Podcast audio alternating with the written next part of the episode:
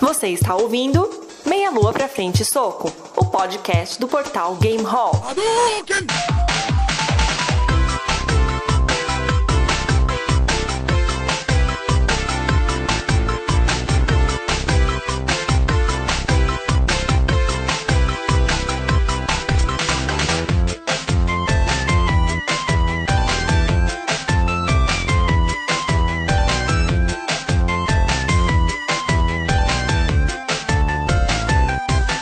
Senhoras e senhores.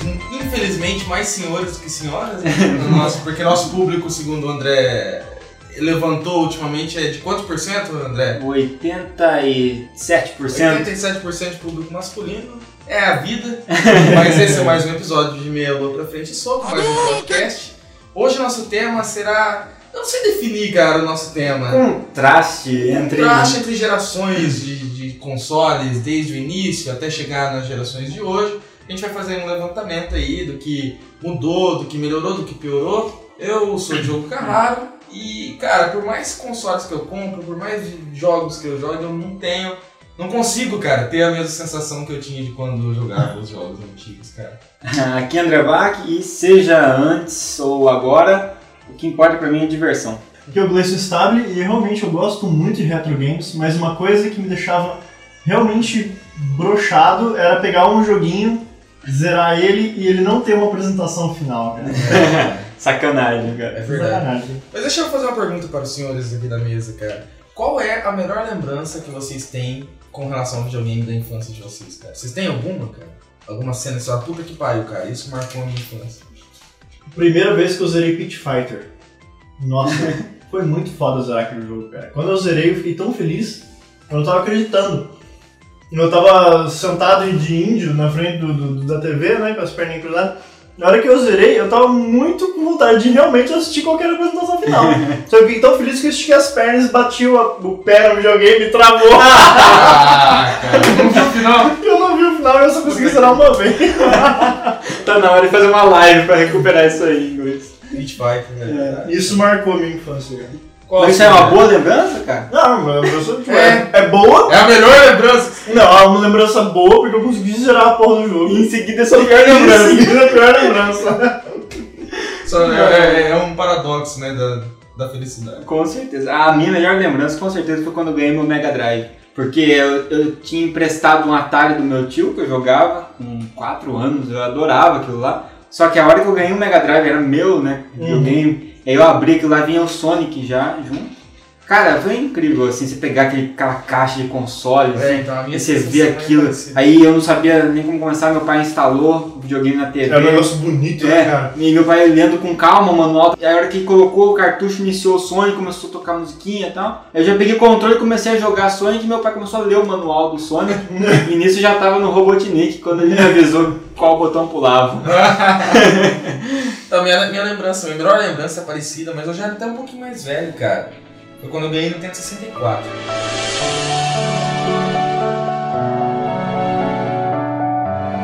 Nunca me lembro como se fosse ontem, cara. Tipo, nunca mais tive uma sensação daquela que é ver minha mãe, cara, chegando com a sacola.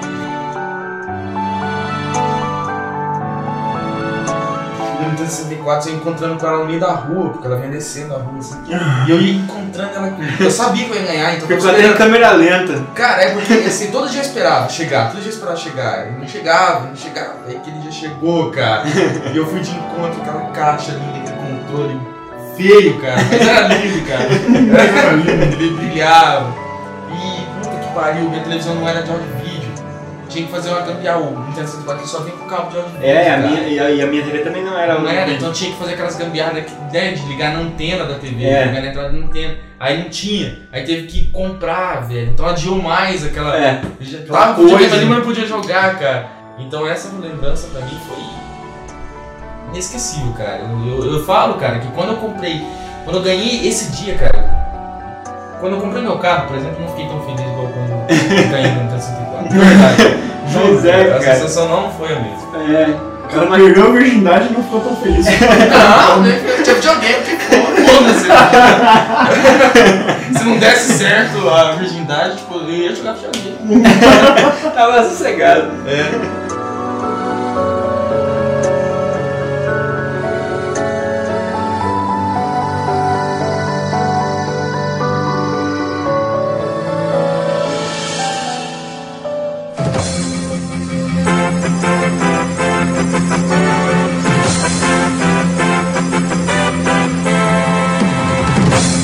estamos aproximando do final do ano. Do Aí. final do ano, e o final do ano significa aniversário do Meia Lua pra frente soco. É verdade. Nosso primeiro podcast foi dia 21. Não, cara, significa aniversário de de Deus, cara. Ah, é, também. Domingo Não, é Jesus. mas dia, Significa aniversário do meu. É. dia 21 é antes. Então, dia 21, que foi quando a gente lançou nosso primeiro podcast piloto, no dia do Apocalipse Maia. É. Então, É cara. então o que acontece? A gente quer fazer um podcast especial no final do ano, fazer uma espécie de retrospectiva nossa, e a gente quer principalmente contar com a participação dos ouvintes. Então, a gente está com dois, duas, dois convites. Um é de preencher a nossa, fazer a nossa participar da enquete que nós estamos fazendo, para você votar qual é o, qual foi seu episódio favorito desse ano, qual foi, é, que, que jogos você espera que a gente jogue na live ano que vem, Podia rolar um episódio, né, cara? Especial, que eu Sim, é, a gente vai pensar no tema ainda que É. vai ser, mas seja qual for o tema do episódio que vem, que é o último especial, a gente quer que seja permeado por depoimentos dos ouvintes, para os ouvintes participarem com a gente, falando. Né? E como não dá para fazer em tempo real, isso daria muito trabalho de conseguir sincronizar Skype, gravar e não sei o É. quê. Então a gente quer que você mande um áudio seu em MP3 falando qual foi a sua experiência esse- nesse um ano com o Meia Lua pra Frente Soco. Não precisa ser necessariamente com os podcasts, pode falar das lives, pode falar dos textos do site, pode falar da fanpage, pode falar do que for. Certo? Então eu vou deixar o link aí embaixo para vocês participarem da enquete e com todas as informações para participar com o áudio.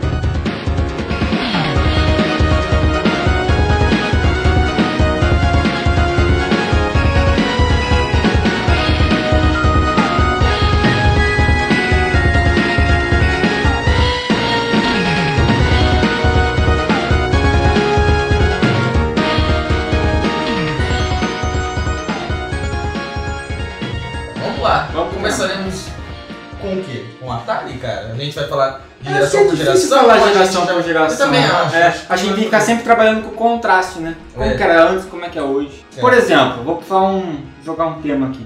Vai. que era muito comum an- antes, antigamente, né? Então, sei lá, até a fase dos 64 bits, pelo menos, ou até mesmo um pouco depois, era muito comum ter é, premiação, prêmios, digamos assim, que não são os troféus de hoje em dia, do- ou achievements, né? É. A premiação do jogador que se que explorava mais ou que jogava em modos mais difíceis era liberar itens secretos, liberar personagens secretos num jogo de luta, Sim. liberar modos de jogos secretos. Eu lembro do 007 que a gente tinha modos pra você modificar, deixar os caras cabeçudos, deixar os caras com um tiro colorido, tudo isso, eh, vida infinita, tudo isso era liberado quando você zerava em modos de dificuldade Sim. e tudo mais. E hoje em dia, comparação em relação a hoje em dia, tá muito assim, pra liberar um personagem novo você tem que comprar ele na DLC. Pra É. liberar um modo de jogo novo você tem que comprar ele na DLC. pra você, tudo que você tem que fazer você tem que comprar ele. Você não consegue mais, nunca mais, faz muito tempo que eu não jogo um jogo de luta em que eu tenho que zerar e abre personagem novo, cara. Realmente. Quando eu joguei Marvel vs Capcom 2, não faz tanto tempo assim, pro Dreamcast, tinha metade dos personagens eram secretos, tinha que ficar zerando tudo quanto é jeito pra conseguir achando e, e desbloqueando. No 3 já não. não. Não é assim. Compra. O Mortal Kombat 9 teve bastante personagem que você desbloqueava jogando, né? É, só os. Realmente, o Fred Krueger. É. Exato. Aí você pagava, né? Inclusive outras skins, né? Algumas você liberava, outras você pagava É. também. Ah, a gente já discutiu essa questão de DLCs já várias vezes, né, cara? A gente já deu. A gente não mudou de É, a opinião gente desde a não última mudou. vez. DLC, na minha opinião, não é ruim. É, é- é- inclusive é uma coisa que a gente tem que aceitar porque vai ficar aí, tá aí, entendeu? Só que é, depende do que, que ela é feita. Por exemplo, um exemplo bom de DLC. É, a gente foi lançado em junho, né, The Last of Us. E agora em janeiro vai ter uma DLC. Com uma história paralela. Não é uma história paralela, né? É uma história. Como se diz? Independente. Independente, exatamente. Eu acho que esse tipo de DLC é válida, vale a pena você comprar, vale a pena eles pagarem, porque é uma história a mais, é um pedaço do jogo que não tem. Tipo, eles não deixaram a história do jogo faltando pra obrigar você a comprar aquela Isso, parte pra entender isso. a história. Não, é uma coisa a mais, mas é uma coisa que valeria a pena. Agora a DLC prejudicial, cara, ruim é aquela que você. Parte do jogo tá nela, que você não tem acesso ao 100% do jogo, se não comprar a DLC. E aí um outro tipo de DLC que daí tem gente que até gosta, cara, é essas questões de customização, por exemplo, mesmo. Que não, são, é, essas não são necessárias. Não são nem um pouco necessárias, pra mim até são chatas, velho. Sei lá, ah não, agora eu vou comprar tipo o Joel lá do Last of Us com um chapéu pra jogar no janela. Pois é, A gente então. gosta, mas eu, eu achava divertido quando você zerava de algum jeito e abria uma roupa nova e tal. Eu achava legal. Agora, você pagar por isso, eu, eu acho que nesse aspecto assim, eu sinto falta de pegar um jogo e ficar liberando coisas assim, conforme você. Aí você zera, termina o jogo, salva, aí você começa de novo aparece, tal coisa foi desbloqueada, tal coisa foi É. desbloqueada, tal coisa foi desbloqueada. Isso é legal, né? Hoje em dia é cartão de crédito. Parece que você está sendo remunerado. É né? isso, parece que tá falando, não, parabéns rapaz, você foi um bom jogador, tá aqui o seu prêmio. É, E então. agora fala assim, e aí, zerei aqui e tal, que, que eu ganho com isso? Nada, mas se você pagar aí cincão, a gente dá um... É, igual você fala, eu também não gosto de, de, de jogar o jogo de novo, mas é legal mesmo essa, É, essa sensação. principalmente pra jogo de luta, É. jogo de corrida, sabe? Eu lembro de Resident Evil 2, cara, a primeira vez que eu zerei, você, se você zerar num, num- num tempo legal, é, sem morrer muito, sem usar muito spray, lembra? Uhum. Você ganha, tem nota lá. Se você zerar passando com nota A, se não me engano, você ganha tipo bazuca. E é divertido, cara, É. você jogar depois um pouco, assim, É, você não pra você isso. Você vai arregaçar os zumbis de bazuca, velho. Exato, Mata é. todos. Na primeira fase. Na primeira, É, e é. às vezes abre alguma coisa, 007 abrir personagens novos pro multiplayer, skins novas, isso eu achava legal, cara. Eu acho um aspecto interessante, cara, que passou por muita evolução, talvez a maior delas, cara, seja a questão gráfica mesmo. E aí tem os dois lados da coisa, cara. Eu acho legal o gráfico moderno, cara. Não tem como negar. Eu não, tenho, não sou tão nostálgico. Com relação à minha frase lá do começo, que eu falei que eu não consigo ter a mesma sensação, não é de forma nenhuma que eu falo que os jogos antigos são melhores, cara. Não acho, não. É, então, porque o pessoal pode achar que a gente, ah a não, gente é nostálgico. nós temos assim, os três caras que são mais velhos, então Só lógico que vai ficar falando Não, aquele não. discurso de tiozão velho que É, nós isso somos. porque antigamente né, é, é, envolvia outras coisas, cara. Envolvia você não ter responsabilidade na sua vida. Você, não é? Você só jogar videogame, você viver. Toda a sua, sua concentração tava naquilo, velho. Então era Exatamente. outra coisa, era outro foco. Hoje em dia não, hoje em dia sempre você compra as coisas e não tem tempo de jogar, velho. É, É essa a questão. Mas, questão gráfica. Eu acho assim, antigamente, os jogos bons, o que, que eles tentavam compensar com a, a falta de qualidade gráfica? Né? Uma boa história, um bom enredo. Uma boa história, um bom E, por enredo exemplo, e uma boa direção de arte. uma boa direção de arte. Os jogos bons, né, tô dizendo. É. Tinha jogo feio pra caramba, tinha jogo feio realmente, você não Tinha. conseguia ver as coisas. é. Ah, hoje em dia, cara, se perdeu muito isso, eu acho, na minha opinião.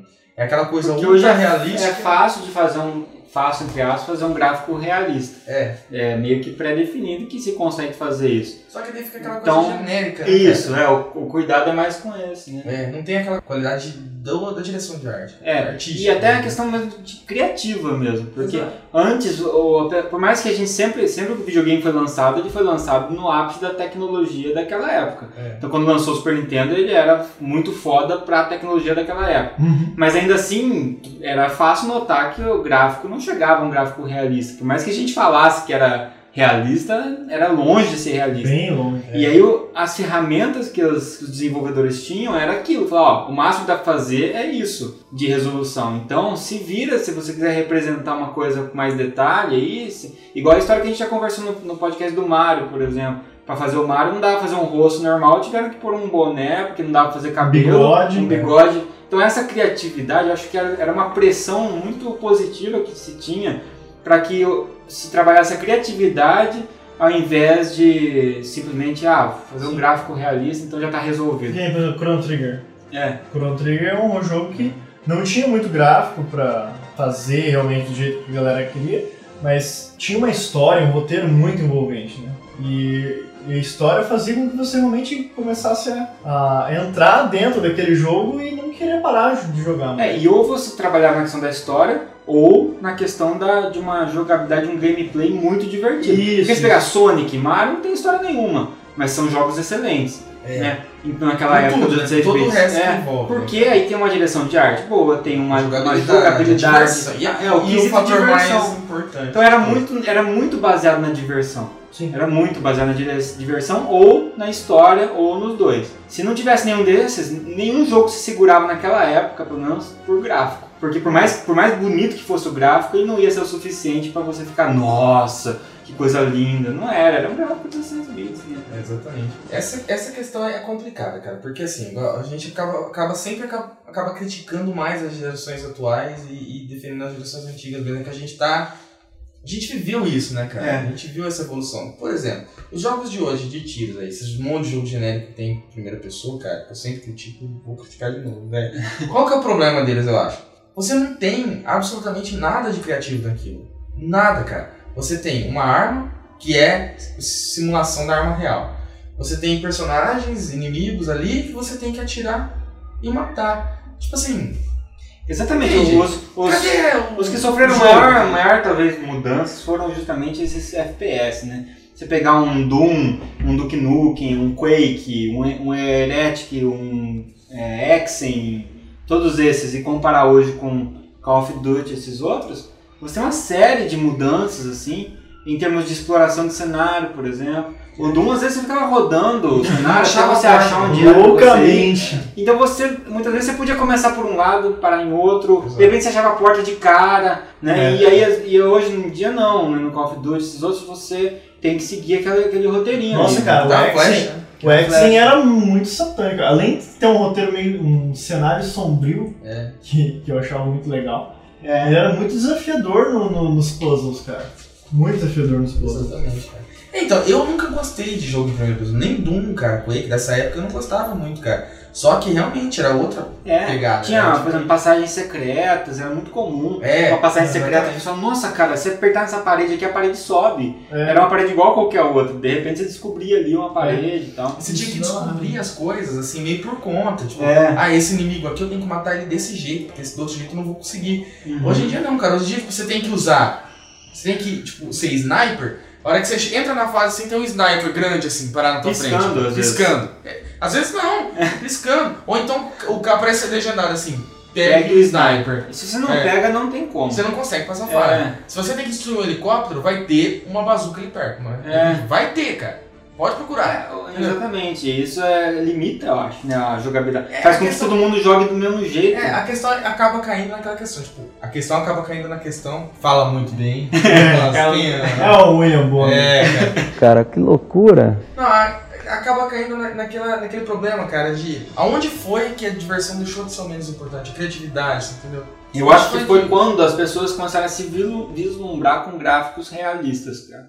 Eu A hora que as sei, pessoas cara. começaram a falar assim, puta que massa, isso aqui tá ficando Porque, muito assim, real. Eu não sei se é porque eu fiquei mais maduro ou o que, que aconteceu, mas foi nessa geração que eu comecei a ficar preocupado com isso, com o futuro. Mas exato, porque, porque, então. porque na minha opinião foi nessa geração que a gente conseguiu gráficos foi, realistas. Não foi, cara. Mas a gente acha que a gente tá com gráfico realista desde o, pelo menos desde o Playstation 1 e Nintendo 64. A gente acha que o que tá vendo, a gente tá vendo é, é- é- parece de verdade. Essa consciência de querer uma coisa fotorrealística a gente já tinha, a gente já queria, a gente já achava legal. E eu acho legal até hoje, você pegar um jogo e falar, puta, parece de verdade. Mas, cara, não é isso mais o foco da coisa, eu acho que tem que ser. É. Por isso, cara, que olha, num ano, cara, que a gente começou o podcast, que eu tava metendo pau, cara, na Nintendo, minha, minha, minha opinião já tá começando a mudar, velho. Eu achar que a Nintendo tá indo pro lado certo da coisa, cara. Isso é uma outra diferença que mudou muito do tempo pra cá. Antigamente, né, foi muito grande a briga Sega-Nintendo, né? Era muito com a gente ficava É. naquela coisa assim, Sega-Nintendo, Sega-Nintendo. E hoje em dia mudou completamente, né? A Nintendo nem briga com ninguém, ela fica no dela. E quem briga é Xbox, Playstation, né? E a Nintendo sempre, a gente sempre falou que ela é arrogante, né, cara? Ela, se, ela nunca quis é, fazer parte dessa briga porque ela acha que ela tá acima de tudo Aham. isso, meu. E eu acho que a gente. Não sei, cara. Alguma coisa me dizendo que eu acho que a gente tá diante tipo, da vitória da arrogância, assim, cara, um tempo. Eu não sei porque. Meu, você começa. As pessoas vão começar a enjoar, eu acho. Sabe? Você começa a ver esses primeiros jogos saindo pro PS4 e Xbox One, cara. É o mais do mesmo, sabe? É que é ultra realístico, mas e daí, cara? Tipo, até quando que vai ser legal ver uma coisa parecer de verdade, sabe? Exatamente. Até quando?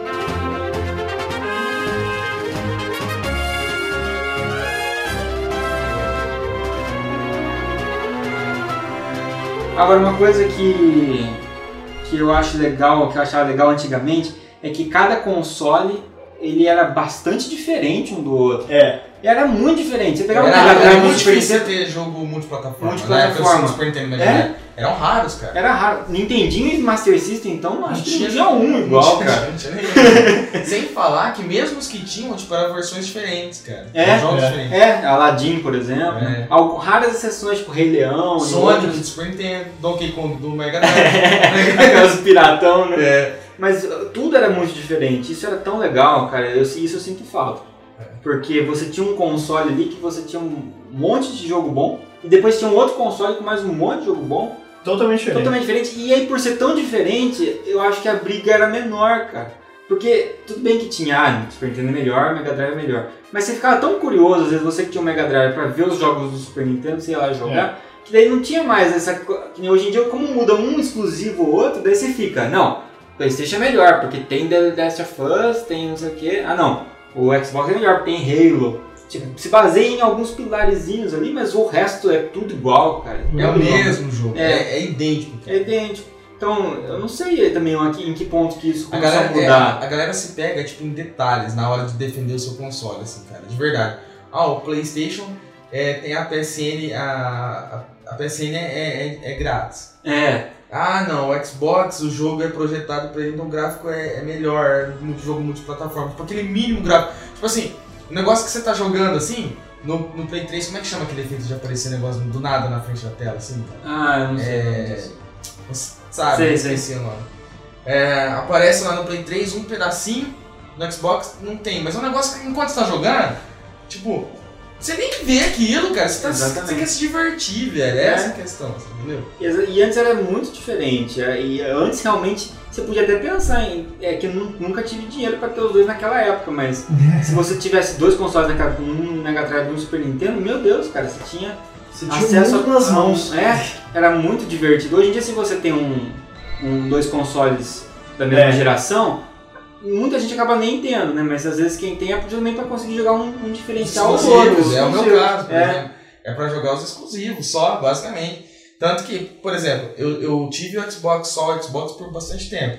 Então eu tive a oportunidade de jogar a maioria dos exclusivos, quase todos. Joguei Halo, joguei Gears of War, 1, 2, 3, terminei. Joguei. O que mais que tem? Alan. Quando eu comprei o PlayStation, praticamente o Xbox ficou meio encostado, com raras exceções, né? E acabei jogando o PlayStation, o PlayStation 3 mais, porque é a mesma coisa. É. Só que daí eu fui jogar os exclusivos do PlayStation. Aham, exatamente. E daí agora, recentemente, quem acompanha, né, a gente comentou que eu adquiri o 3DS, cara, da Nintendo fazia muito tempo, desde o Nintendo 64 que eu não tinha um, um console da Nintendo, cara.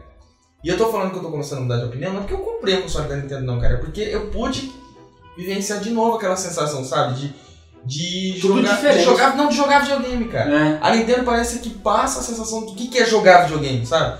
Pelo menos eu sinto, de verdade, cara. Tipo assim, não, Volta pros É. anos 90. é, não, é assim, não é nem questão de voltar pros anos 90. é Mas que- pra o que, que significa o videogame? É, É. assim, sabe? Tipo, por mais legal que seja jogar um jogo é, ultra realístico, eu gosto, cara. Eu joguei todos esses que as pessoas falam. Eu joguei Call of Duty, joguei vários, terminei uns três pelo menos. Terminei os três Gears of War, terminei Halo, terminei Battlefield. Joguei tudo isso aí, cara. Eu acho legal, é bacaninha, assim, sabe? Mas eu sinto que eu tô jogando videogame, cara, é com outro tipo de jogo, sabe? cara? Eu tô falando, nossa, agora eu tô jogando videogame, cara, de verdade. Então, para fazer um elogio à atual geração em relação à anterior, já que a gente normalmente elogia a anterior, em questão de portáteis, eu acho que Ah, melhorou muito, cara. Ah, mas daí não tem Melhorou né? muito, e não pela questão gráfica só. Antigamente você pegava um videogame que era um tijolo, era pesado, Questão da tinha, pilha. tinha uma né, tela pequena, era pilha, a pilha durava muito pouco tempo. Ah, o Game Boy ainda aguentava mais porque também a tela dele nem tinha iluminação própria. É. Mas você pegava um,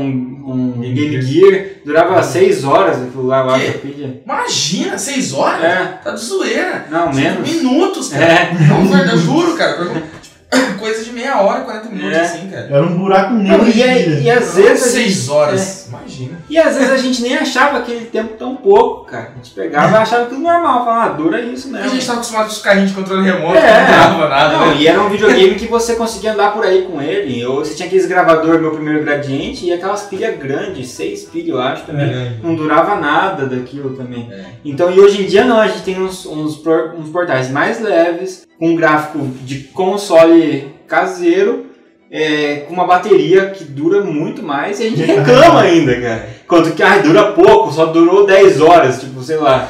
Né? Não, aquilo que eu falo, a, a tecnologia que a gente tem hoje é muito melhor. né? A gente pode ser é, nostálgico a ponto de falar, não, É. ah, é, tudo era melhor. Não, a tecnologia de hoje é melhor. O problema que eu acho é que as empresas elas não estão sabendo utilizar a tecnologia, sabe, da É. melhor forma que elas podem. Eu acho que a- elas se esforçaram muito para desenvolver a tecnologia.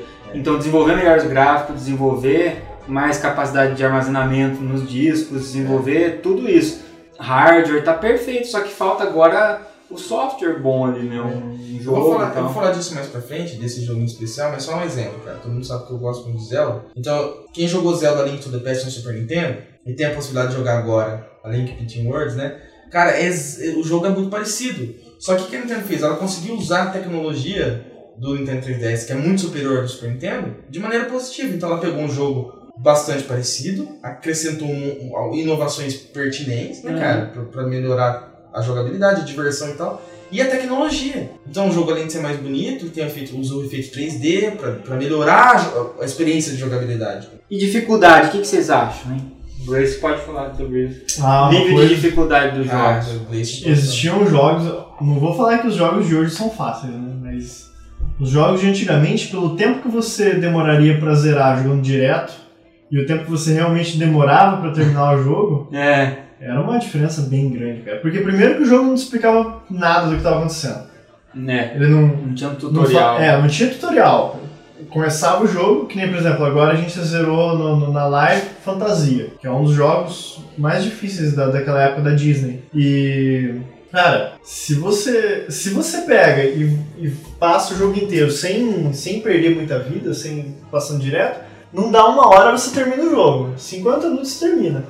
Mas naquela época a gente demorava semanas pra terminar o jogo. Exatamente, cara. Era muito. Primeiro, não tinha password. Então, cara, é- Vários jogos não tinha como você salvar. Alguns ainda tinha. E quando tinha, você falava, nossa, que lindo. E aí cai Que naquela que questão é essa, porque né, eles. cara? É, mas eles derivavam de jogos do arcade, né? Do arcade, É. que era fliperama. Que foi feito pra consumir tuas fichas. Pra perder, né? era assim que os caras aprenderam a fazer jogo, né? É. Os primeiros desenvolvedores. Tipo, vamos fazer pra comer ficha dos caras. Só que ao mesmo tempo, se o cara caísse na primeira fase e perdesse as fichas dele, ele já nem queria jogar mais. É. Então eles faziam aquela primeira fase de boa.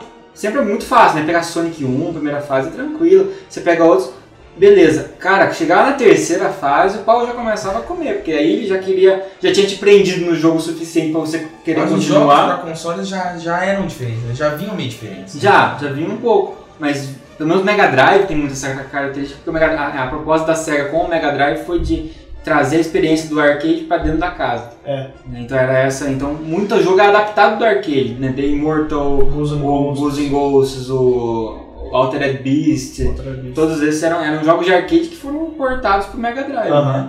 É diferente um pouco do Super Nintendo nesse aspecto, E acho. fazia você dormir à noite pensando naquela fase maldita que você É. não conseguia. E é por isso que É. o Mega Drive nem tinha save quase. né? Earthworm Jim, cara. É. Aquela fase que você tá no submarino, Nossa, que ele, vai, pelo amor de ele Deus. rela nas pedras e vai trincando o vidro, cara. E tem tempo, porque Fase tem oxigênio. E tem o tempo ainda, cara. Agora, o que que vocês acham da questão assim?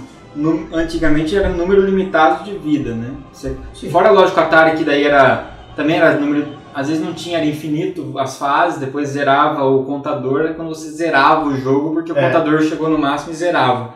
Isso que veio esse nome zerar o jogo, né? É, não... Só que depois de um tempo, daí você tem o número de vidas e limi- limitado, normalmente acabou as vidas deu game over, ou no máximo tem um continue, o famoso É, continue, mas era limitado também. Tá. Né? E depois acabou, acabou, voltou Game no começo over. do jogo. Hoje em dia, a grande maioria dos jogos não tem número de vidas, né?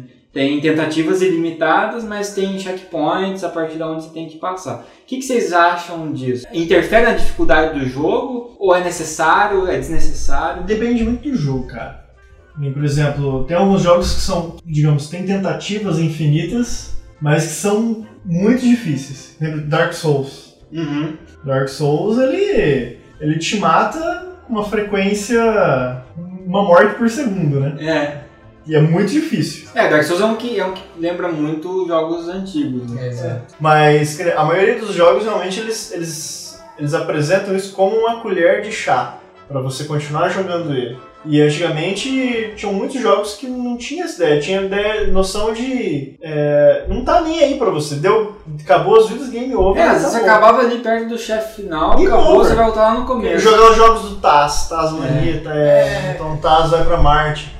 Quantas vezes, cara? Eles estavam lá, na- lá longe, cara. Tinha jogado horas e horas a fio e dava game over naquela merda e voltava da primeira Às vezes tinha que dar pausa e dormir, É. deixar o videogame ligado. É, Kid Chameleon, cara. É. Que joguinho desgraçado. Sabe o que Eu é acho que o legal é o meio termo disso daí, cara. Porque a excesso de dificuldade nesse ponto também é chato. E a facilidade mais também é chato. Que é uma coisa que eu acho estranha nos jogos de hoje em dia, assim, todos os realísticos e tal.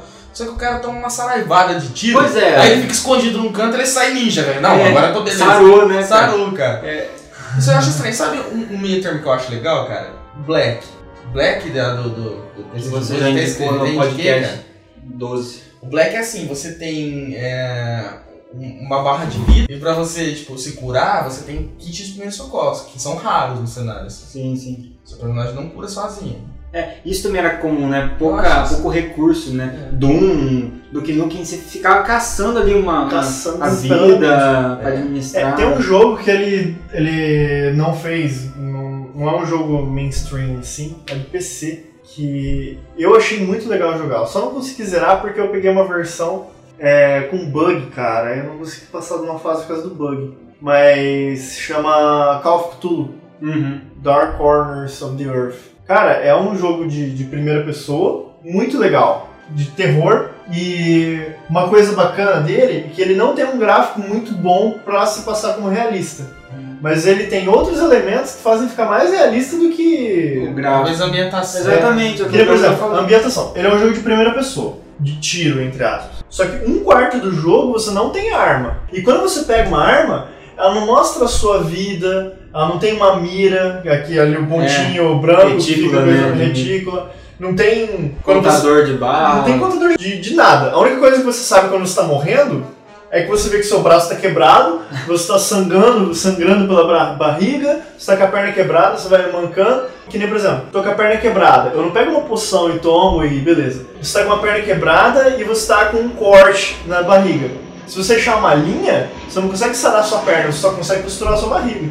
Então tem vários tipos de coisas Esse tipo de realismo às vezes é mais importante do que o realismo É. gráfico mesmo. do que a realismo Exato, cara. E, você, e quando você fica muito assustado, a tela embaça, você começa a ficar, cair- ficar fora de si quando a, a coisa fica preta. Então você tem que fugir de situações que são. Que ano que é esse jogo? Cara, até agora tu me pegou, hein? Mas eu acho que deve ser 2004, 2005. É, então, porque É. eu tava pensando que eu acho que quem inaugurou essa questão de nível tipo de sanidade, assim, foi É. Eternal Darkness. Eternal né? Darkness, é. É um jogo pra game Cara, o Eternal Darkness, ele é tão filho assim. da puta, cara, que tem É. hora que ele manda você, ele fala assim, seu controle foi desconectado do, do, do videogame, só que Ah. não foi desconectado. Tipo, Você- você, tá- tá... louco no É. jogo, só que ao mesmo tempo eles mexem com você fora do jogo e você vai checar se tá conectado ou não, mas, não, mas tá conectado. Caralho, Não, é, é ninja, os cara. caras são filhos da puta mesmo, né? E o jogo deve ter usado a maior, o, o que tinha de disponível de tecnologia na época. É. Então, é isso que eu digo. Você pode ser criativo, cara, usando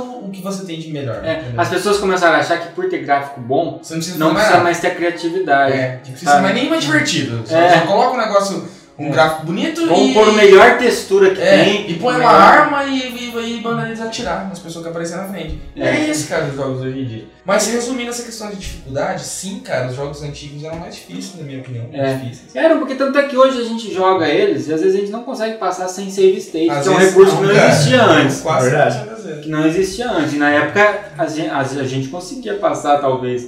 É, e aí, às vezes não também. Às vezes Quanto, hoje em dia é muito raro, eu não consigo. Eu tenho memórias de muitos jogos do Mega Drive que eu não consegui zerar. Eu Mas eu tenho poucas memórias de jogos que eu comprei recentemente que eu não zerei. Exato. Aí tem os dois lados. Fora a questão de alugar É, e tal. tudo isso. E aí a questão também é que eu nem queria, cara. Eu nem pensava. Eu não jogava assim com o objetivo de zerar na época. Não sei. Não sei.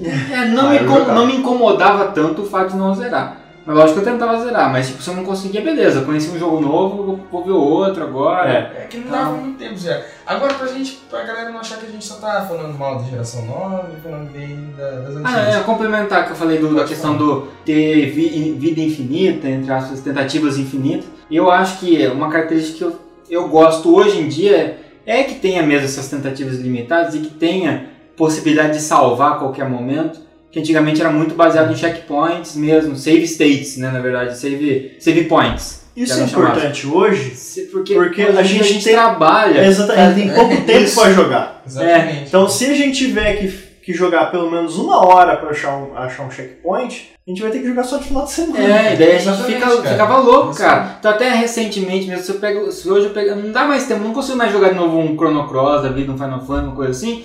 Porque eu não consigo chegar até o checkpoint que eu preciso, ou o save point que eu preciso salvar, sabe? Resident. Evil, que você precisa salvar na máquina de escrever É. tal. E, cara, era foda. E dependendo do jogo, algum um até que eu vou falar depois no Awesome, você não achava, e daí se você desligar o videogame, você perdeu tudo, volta tudo, né? Inclusive se deve ao fato de que a população que joga envelheceu e tem muito mais adulto hoje em dia jogando Eu do acho, que criança. esse, eu né? acho que esse recurso ele tem, ele só tem ponto positivo, na verdade, É. o recurso de salvar. Vejo ponto negativo. É, acho que o negativo seria no sentido de quem diminui a dificuldade do jogo, né? Basicamente. Porque você não. Às vezes você tá naquele ponto de estresse já que Mas você. aí você se pode se autodesafiar, entendeu? É, Vou jogar até o fim, ué.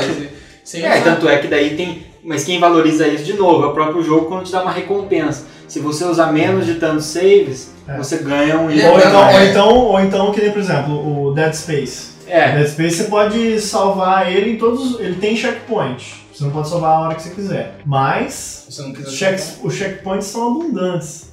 Você acha ele a cada 10 no jogo, às vezes menos você encontra. Só que daí tem uma. Aí tem as, as dificuldades. é. Aí Na, você na que- dificuldade maior, aí é extremo o negócio, porque é um jogo de 8. Eu terminei ele em 8 horas. É um jogo pra mim de 8 horas, que na dificuldade maior ele só deixa você salvar 3 vezes. É, aí é, é você que escolheu, né? É, É, Você exatamente. Aí, é, exatamente. Você não impõe, pelo menos, pro cara ter que ficar lá. Se quando ele tem que sair pra trabalhar, fala, puta, fudeu, É, e só pra lembrar, esse negócio de salvar não é novo, né, cara? Tipo, o Zelda do Nintendinho já tinha. Ah, sim, não. Já tinha É que salvar era, era muito. era muito raro. Sempre foi comum em jogos de RPG, né? Principalmente. É. Jogos que eram mais longos, né? Já tinha. É. O Zelda do Nintendinho, acho que Final Fantasy tinha também. Todos, é, todos eles tinham. Phantasy Star mesmo, do Mega Drive. Qualquer jogo que fosse de RPG tinha, né, obrigatoriamente. Não tinha como você começar um RPG do zero e terminar no mesmo dia, né? É, É. Sempre foram horas de jogo. Pô, Dias, né? É, dias jogando. É, horas se você pegar seguida, né? Que falar 8 horas de Dead Space, mas ele não zerou, sentou no sofá Jogou e horas. trabalhou um período do dia de 4 horas da bem, manhã, 4 horas da tarde e que eu terminou. acredito que todos nós aqui já devemos ter jogado 8 horas seguidas. Sim, algum Jogo. Ah, joguei 8 horas seguidas de E já joguei. Age of Empires. É, ah, esse de estratégia. Estratégia de tempo real, é, nossa. Você fica ali só umas 2, 3 horas só montando seu exército. É, descobri- eu descobri que eu tava viciado em Age of Empires quando deu umas 10 horas da noite comecei a jogar e só percebi que tava jogando muito tempo quando o sol nasceu, cara. Nossa, É, eu tenho que 6 procurar o, o Age of Empires Anonymous. E, e eu vou levantar polêmica, até aquela, aquele efeitinho sonoro, tan, tan, tan, cara, porque, de verdade, cara, eu sei que conta a experiência que a gente teve, que foi marcante, e tudo isso, então aquela questão de nostalgia. Mas alguém de verdade, cara, de verdade, em sã consciência, acha os jogos do Atari legais, cara?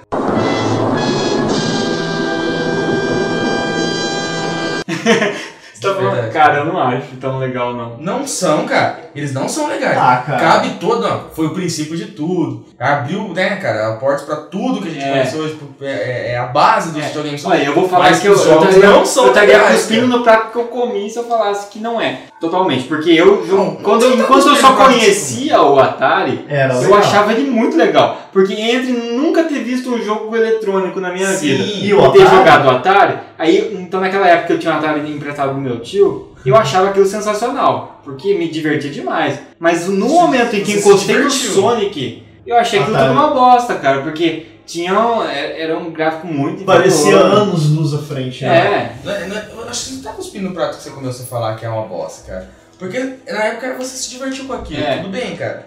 E hoje não é porque a gente é velho, não é porque tem É. tecnologia demais. Tanto é que a gente já fala que os jogos do Nintendinho são, mo- são bons, do Master System são bons, do, do Mega Drive, Super Nintendo. mas Agora, tem a ver um pouco com a não nossa idade bons, também, cara. Eu acho que tem a ver um pouco com a nossa idade, porque aí nesse caso, a gente não, não tamo falando, a gente não tá falando como os tiozão, estamos falando como os novinhos da época lá. É, Porque realmente. na época, ah, Mega Drive é massa e tal. E os tiozão do Atari falavam, ah, velho, você não sabe o que é jogo de verdade. jogo de verdade era zerar o Pac-Man, cara. Realmente. Cara, mas Que sei. aí sim é foda. Eu não sei, cara. Os jogos É. eu acho eles chatos. Não me verdade, divertem cara. porque, me porque eu não consigo ver muita mudança, a não ser velocidade ó, e tal, entendeu? E aí eu Então- não sei se eu era um moleque bobo criado com a avó, criado a leite com pera e tal. Eu sei disso. Ele foi criado pela sua avó. Ela costumava dar vitamina de leite com pera pra ele sempre.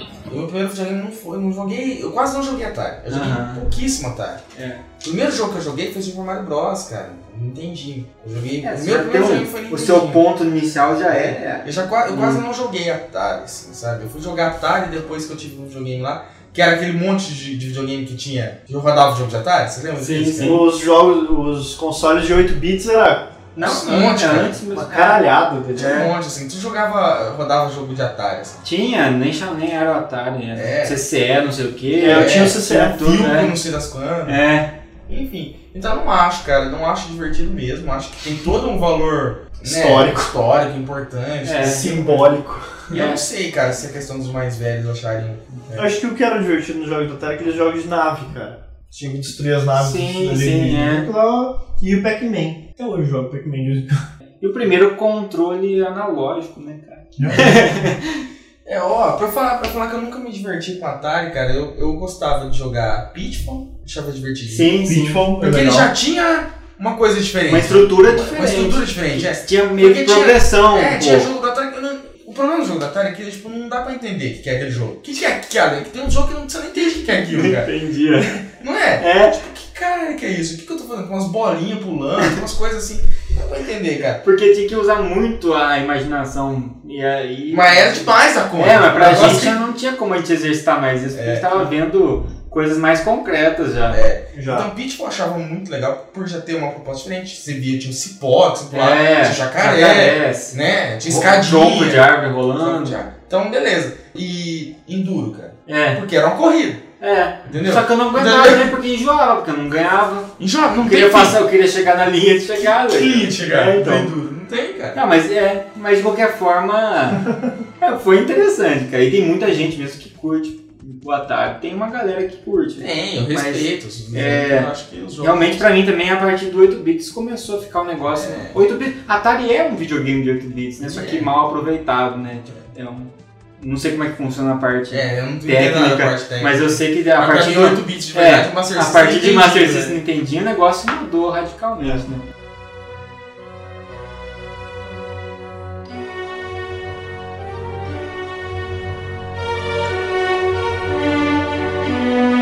Outro dia eu joguei de novo, cara, o Prince of Persia, o primeirão. Hum, eu joguei com você, É, cara. primeiro Prince of Persia, cara.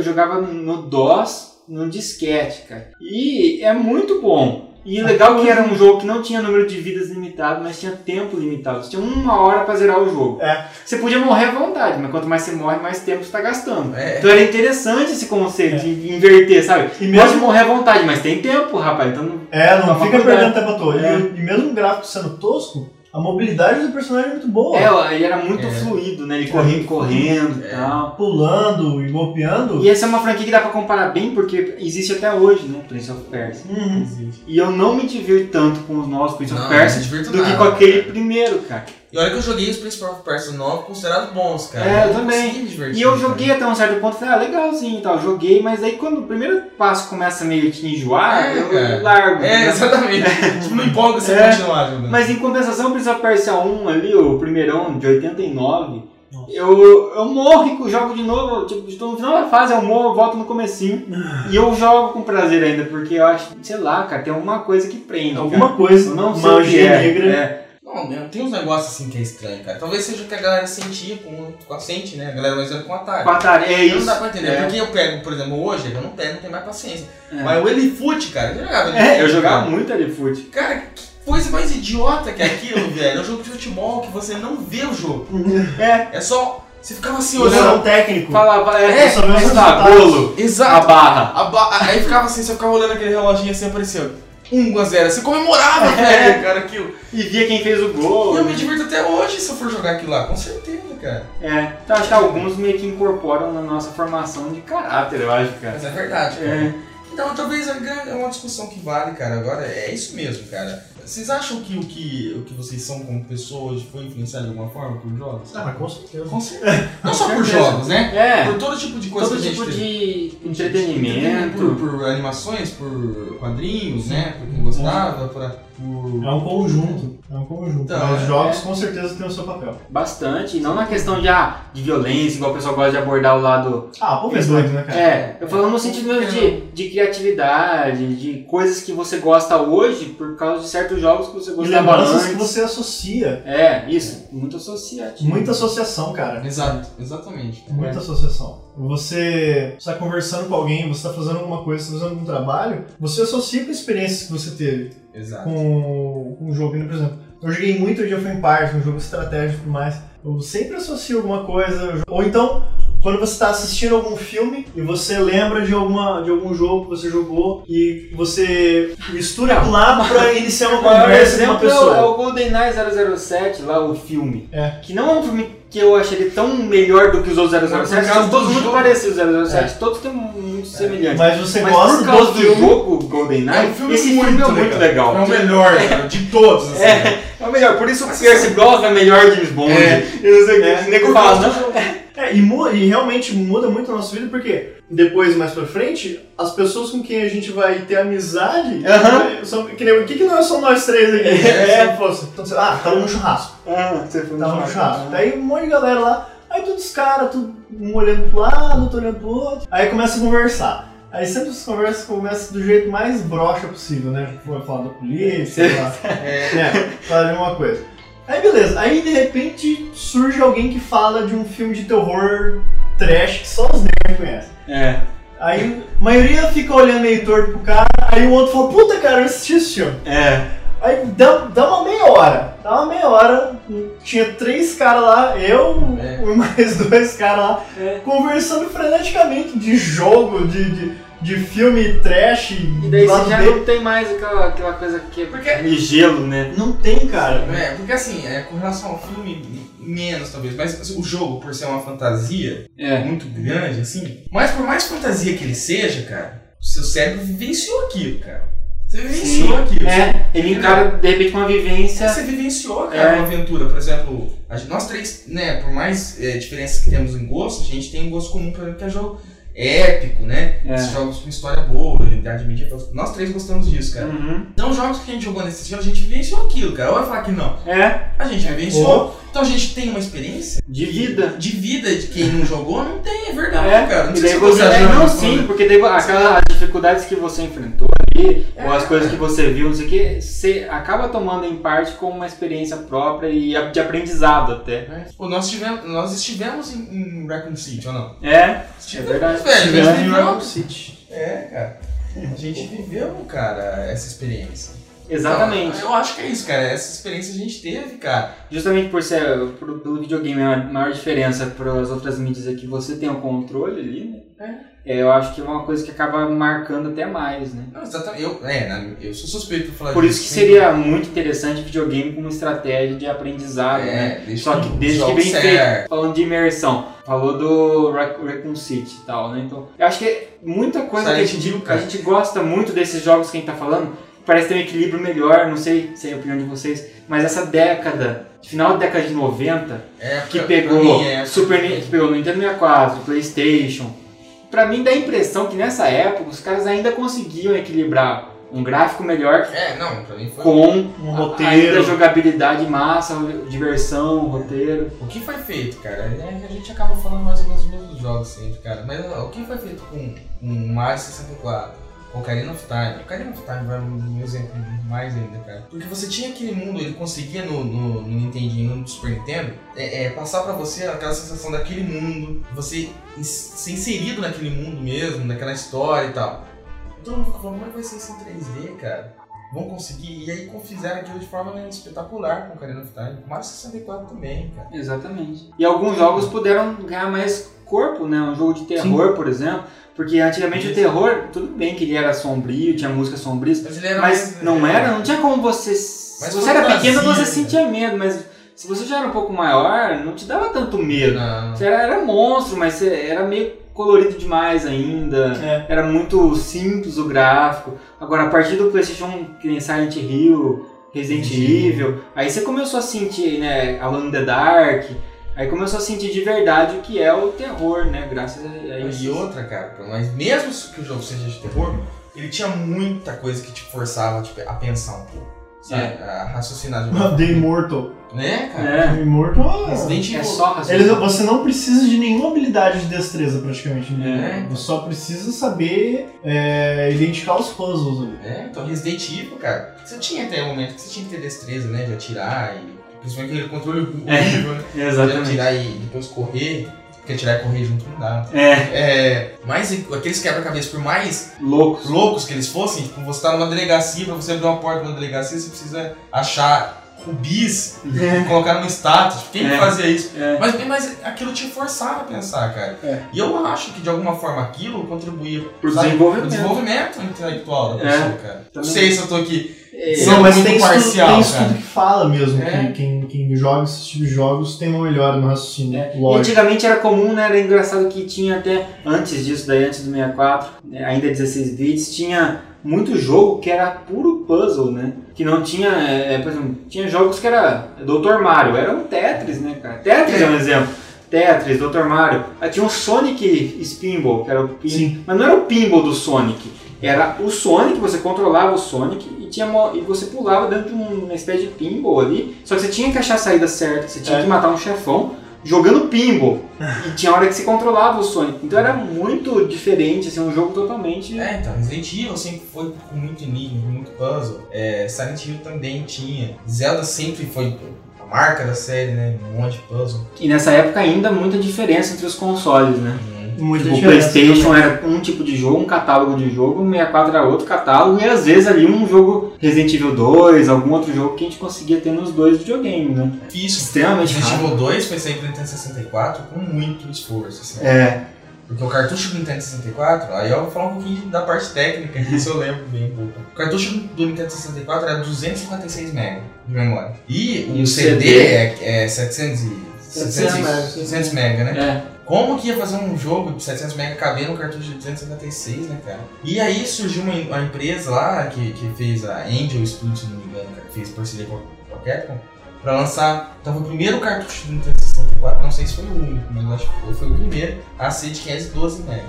Então ainda assim E era ainda abaixo, assim teve que. mas aí é, é, Contraíram as CGs é, principalmente. né? comprimiram as CGs, assim. Então É. as CGs elas são um pouco embaçadas, assim, então. Só que o jogo ficou até melhor de gráfico, porque no Nintendo 64 tinha alguns recursos, parecia 64 bits. Processava melhor polígono. né? É, exatamente. Em tempo real. Tinha uns efeitos lá de, daquele anti É. né? que falam que é que retirava a Serrilhado. serrilhado. Então o gráfico em jogo do Nintendo 64 era até melhor, prejudicou em CG mesmo. Então foi um avanço muito grande, cara. Porque era, eram videogames tão diferentes, igual você falou, um é cartucho, outro é CD. É. Como é que você vai fazer o mesmo jogo? Às vezes nem compensa mesmo, compensa fazer um catálogo de jogo pra um, um catálogo de jogo pra outro. E aí, sobre a parte de dificuldade, eu lembrei que eu li uma, uma notícia um tempo atrás, não sei se vocês viram, que o Satoru Iwata lá, que é o CEO da Nintendo, ele falou sobre os- o nível de, de dificuldade estar cada vez menor mesmo, na opinião dele, e que ó, a frase dele foi a seguinte: a maioria dos jogadores de hoje não pode terminar o jogo Super Mario Bros. Original. É verdade. Realizamos testes ao longo dos últimos anos para ver quão difícil de- devemos fazer os nossos jogos. E descobrimos que o número de pessoas que não conseguem terminar o primeiro nível é cada vez maior, Nossa, reiterando que 90% dos avaliados não conseguiram passar da primeira fase. pô, E aí ele ainda falou que os jogadores não entenderam mecânicas básicas como o botão de execução e que as moedas devem ser recolhidas e não derrotadas. Ah, Cerca de 70% dos participantes morreu no primeiro inimigo, o Goomba. Aquela história de não ter tutorial, entendeu? Falou assim, ó, a hora que você vai encostar no Goomba, para a tela, aparece. Este é o Goomba, você tem que pressionar para pular, nananã. não, tinha nada disso. Então se o cara saia correndo, eu lembro de Sonic, cara, eu tava com 5 anos de idade, qual foi a primeira coisa que eu fiz? Saí correndo. É. Bati direto no inimigo, não tinha pego moeda Morreu. nenhuma, morreu. Pronto, E agora? né? Fudeu, bom, bom, vou tentar pular. Aí pulava em um, encostava no outro, morria. Falei, caramba. Aí pegava argola, encostava no inimigo, Perdi perdia a argola, mas não morria. Aí, você começa- associou. Entendeu? Você Então, vai associando, mas esse tipo de associação é benéfica, cara. extremamente a criança. Então é isso que às vezes a gente fala e que as pessoas falam, não, mas isso é porque vocês são tiozão nostálgico. Isso não é, cara. Isso é porque. Nem é isso, e É. também não é porque a gente joga videogame que a gente tá defendendo só isso aqui, cara. Não, é por exatamente. isso, cara. É porque realmente tem benefícios Tem, cara. e outra coisa, é, hoje em dia, eu- mas eu concordo que hoje em dia é muito difícil você fazer um jogo complexo sem nenhum tutorial, porque é muito mais botão também, É né? É, caralhada você tem que saber qual mira, qual faz não sei o que, mas basta uma explicação básica. Eu- Coisa que eu não suporto, cara, que já me fez largar jogo, é a parte tutorial muito longa, cara. Se começa muito negócio, pressiona um negócio pra pular, aí você vai ter que pular. Aí você vai não sei o É, e pior que ele manda você pular no negócio, É, né? ou depois ele faz Você assim, aprendeu tá o botão pula, você pula. Aí fala, agora pule cinco plataformas. Aí você É. pula uma, duas, vai contando. Se você não pular cinco, ele não deixa você aprender a dar soco. Mas isso dá muita raiva, cara. É verdade. Me irrita, mas irrita a gente porque a gente passou por uma outra época. Que não tinha nada disso, né? Pega e joga. né? Resident Vai. Evil 2, eu lembro bem, por exemplo, os puzzles, eles, é, é um jogo que tem um pouquinho, o tutorial do Resident Evil é mínimo, né? É, mínimo. É mínimo. E tem aqueles puzzles absurdos que a gente lembra, né? Aí, cara, tinha assim, você chega na frente de uma estátua, há um encaixe, é, parece que é possível encaixar alguma coisa aqui. Beleza, cara, ele dá uma dica, ó, dá pra você encaixar alguma É, coisa não aqui. é tão jogado assim. É, só que, meu... E mesmo o Day Morto que tá cheio de texto, Nossa mesmo Senhora. assim, você, você lê tudo aquilo, é tudo na forma meio enigmática. É. Não é tipo assim, aqui é pra você encaixar um rubi que tá brilhando daqui a duas salas. Isso aí aparece o Ruby brilhando, É. uma flecha, e, igual Call of Duty, que tem quantos metros falta pra você chegar? É, Isso é o é. fim, cara. Então, é. Eu acho o fim, velho. É um Não, absurdo, o que eu cara. acho o fim realmente é quando ele você pega uma bomba e aí quer que você ponha a bomba numa porta X e aí aparece uma bomba transparente na porta Na X porta. que é pra onde você tem que enfiar. E se você tentar pôr a bomba na parede, você não pode pôr a bomba na parede. E, eu, se eu quiser pôr a bomba na, embaixo Na do carinha do guarda que tá lá, sem ele ver, me afastar e explodir, só pra ver o cara explodindo naquela bomba e dar risada e depois começar a fase de novo. comando, né, cara? Você não pode. Que o 007 eu fazia isso direto, cara. Eu eu fazia coisa só pra zoar às vezes. Eu chegava na fase que tem que pôr as minas de controle remoto lá no final da, da Facility. Eu chegava, tinha um lugar que tinha um laboratório cheio de cientistas, eu tacava a bomba em todos os vidros ali, explodia, brrr, até ficava lento a- a- a- o frame rate, ficava tudo explodindo, cientista morrendo, guarda caindo. Tal. E, e depois, ah, fudeu tudo, agora vou jogar de novo sério, sabe? Mas hoje em dia eu não posso fazer isso, me, me proibiram isso. E, cara, e a gente nem aqui tá fazendo um hype pra jogo de mundo aberto, né? Não é isso. Não. Não é mundo Porque não era aberto. mundo aberto. É, então, você, Era linear também. você tinha uma certa liberdade. É essa liberdade que o pessoal confunde liberdade com Mundo aberto. linearidade com É. mundo aberto. Era linear. Ou você fazia tudo aquilo certinho, É. ou você não passava da fase, se não cumpria os objetivos. Exato. Só que se você quisesse fazer do seu jeito, você fazia. Se você quisesse matar todos os cientistas, e você matava, só que depois no final ia parecer que você foi reprovado na missão. É, Porque você é um agente secreto que não pode matar cientistas. exatamente, cara. Isso é legal. É simples, cara. Agora, hoje você vai tentar matar o cientista, se- a- fora GTA e jogos assim que você pode tocar o terror, se for matar o cientista, vai na hora da mira no cientista fica azul. É. E aí você não pode dar tiro. É. É o próprio Metal Gear, cara, lembra? É, Metal Gear você pode tentar atirar em todo mundo. pode. Você pode até conseguir. É. Se- Vai ser difícil. Provavelmente você não vai conseguir. Porque você não pode fazer aquilo, teoricamente. Porque você é um agente, né, que tá... Você Tá é em cara- stealth, É, né? stealth e tal. Mas você pode atirar. Ele Tipo, não bloqueia o. Ele É. não bloqueia a função. O gatilho. É. É. O seu aprendizado não é tipo assim, a sua mamãe do lado vindo falando assim, não, não, filho, você não pode. É. Daí você vai falar, ah, vou dar um tiro nesse cientista. Não, não, você não pode. É. É, tipo, vou dar um tiro nesse cientista, matei o cientista, terminei a fase, ele espera você acabar a fase Espera você inteira. terminar. Chega no final ele fala, você matou o cientista e por isso você foi reprovado. Agora vai lá de novo e faz direito. Seu bosta. Seu bosta. Sabe? Exatamente. Senão é que nem você vai fazer uma prova na escola, aí você marca a questão errada, você não consegue. Se vai riscar, não risca errado, só risca certa, cara. Não sai tinta da caneta você Exatamente, cara. Pior que isso, as provas, se, se as provas do colégio hoje fossem como Call of Duty, ia ter uma, um X marcado, essa é a certa. É, intransparente, a gente tem que riscar em cima do X. Marque essa certa. É. Ia ser assim, cara. E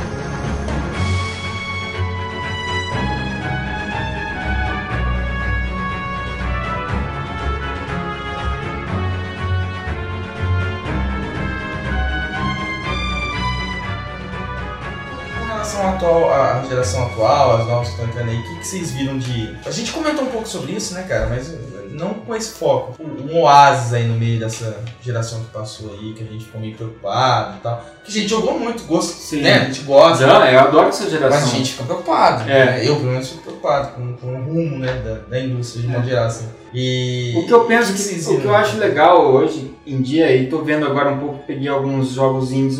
Outro dia teve uma promoção de jogo indie para computador que era assim, você pagava 10 reais, acima de 10 reais você, você ajudava, uma, era tipo, o dinheiro era arrecadado, era um negócio bene- beneficente. Ah. uma instituição que ia todo o dinheiro. Só que aí você ganhava, recebia é, tantos jogos para download no original, pra você baixar pela Steam lá, que é a plataforma do download. Só que era só jogo indie, então eu vi todos os requisitos que rodavam no meu computador, que nunca roda nada. E aí eu peguei esses jogos pra jogar, cara, e eu fiquei aí foi uma grata surpresa, assim, porque eu percebi que o que acontece com os jogos indie hoje é o que acontecia com os jogos na era 16 bits, por exemplo. Pouco recurso, muita Uhum. criatividade. Ah, Eles têm pouco recurso não porque a tecnologia é baixa hoje, mas porque tem pouco dinheiro para investir nessa pra tecnologia investir na alta. tecnologia. É. Então eles têm que investir mais baixo, né? E, e para isso tem que criar estratégias. Um jogo que eu joguei e achei interessante, até esqueci o nome agora, nem vou lembrar, o pessoal vai até me xingar por isso, mas é um que você é um de RPG, só que aparece o seu bonequinho sentado na mesa de RPG.